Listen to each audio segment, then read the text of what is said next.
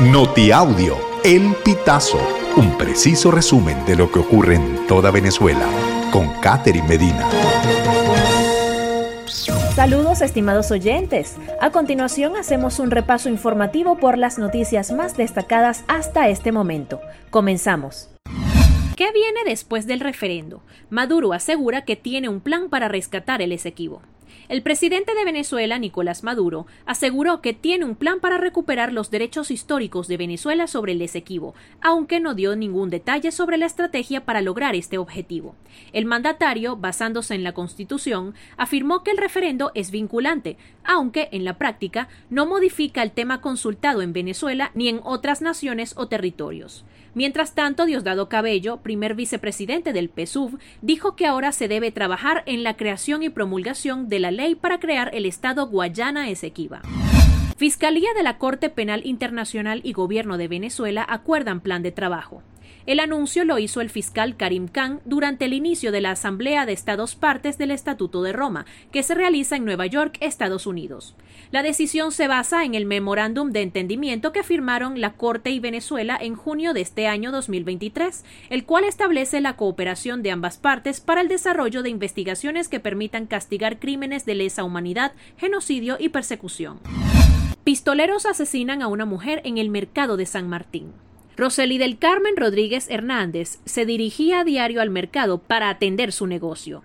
El día de su muerte fue sorprendida por otro vendedor, quien corría por los pasillos del mercado y tras de él iban hombres armados.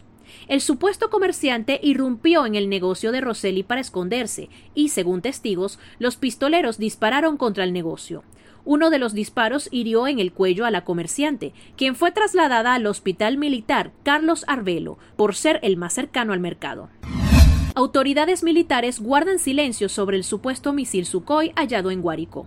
La noticia, difundida por el diario Últimas Noticias y posteada por el periodista Eligio Rojas a través de su cuenta personal en X, da cuenta del procedimiento de recuperación del armamento ruso por parte de agentes de la Dirección General de Contrainteligencia Militar y del Destacamento 341 de la Guardia Nacional. Rojas asegura que por el hecho fue detenido un hombre identificado como Tomás Ramón García. De acuerdo con la información del medio Últimas Noticias, el misil de fabricación rusa fue sustraído de la base aérea Capitán Manuel Ríos, ubicada en el sombrero Estado Guárico. En Lara, seis heridos por incendio de autobús frente a centro comercial de Barquisimeto. Un autobús se incendió frente al monumento al sol naciente de Barquisimeto y luego la unidad chocó contra la cerca perimetral de Ciudad Comercial Las Trinitarias en horas de la mañana del martes 5 de diciembre. Los bomberos tuvieron que acudir al lugar para sofocar las llamas y ayudar a los usuarios del colectivo que resultaron heridos. El conductor, Darwin Campero, presentó quemaduras de primer grado y fue trasladado a la unidad de caumatología del Hospital Central Antonio María Pineda. Al mismo centro asistencial también llevaron a los cinco lesionados en el suceso. Estimados oyentes, este ha sido el panorama informativo hasta esta hora. Narró para ustedes Catherine Medina. Estas informaciones puedes ampliarlas en nuestra página web, elpitazo.net. También recibimos tus denuncias vía SMS o WhatsApp a través del 0414-230-2934.